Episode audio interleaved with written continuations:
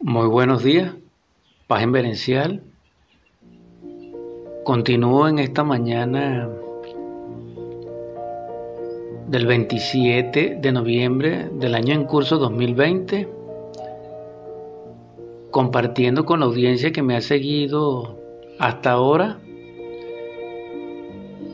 desde Barquisimeto, Estado Lara, Venezuela, del gran poema Un eco en la montaña y en su tercer capítulo, Contemplando lo diverso, una onda de tiempo, el verso o poema 31, titulados para ustedes La realeza.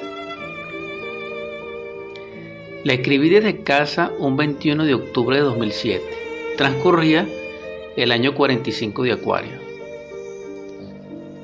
El cóndor que volaba me enseñó que el poder yacía en el aire, en el aliento de la tierra, en su palpitar.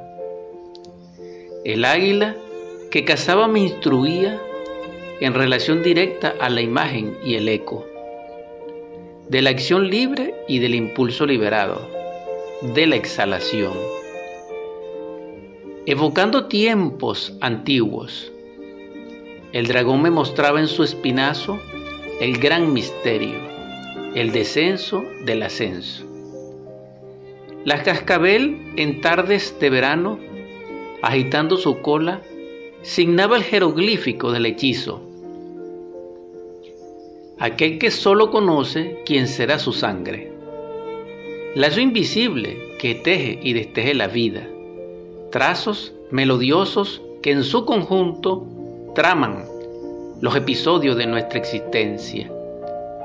Película fina que en la corteza de la tierra proyecta cada esencia letargada en su sueño. Tejidos de deseos que tal vez coincidan con algún acontecer. Reflejos ignorados de nuestra imagen falsa.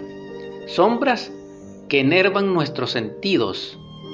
Solo un rayo de luz nos liberará de esta quimera. Al principio, el vacío nos hará buscar la plenitud, necesidad cubierta por el logo, resplandor de resplandores, reencuentro inefable de lo sufrido y la felicidad, de lo diminuto y la infinitud, bodas, regocijo en el cosmos.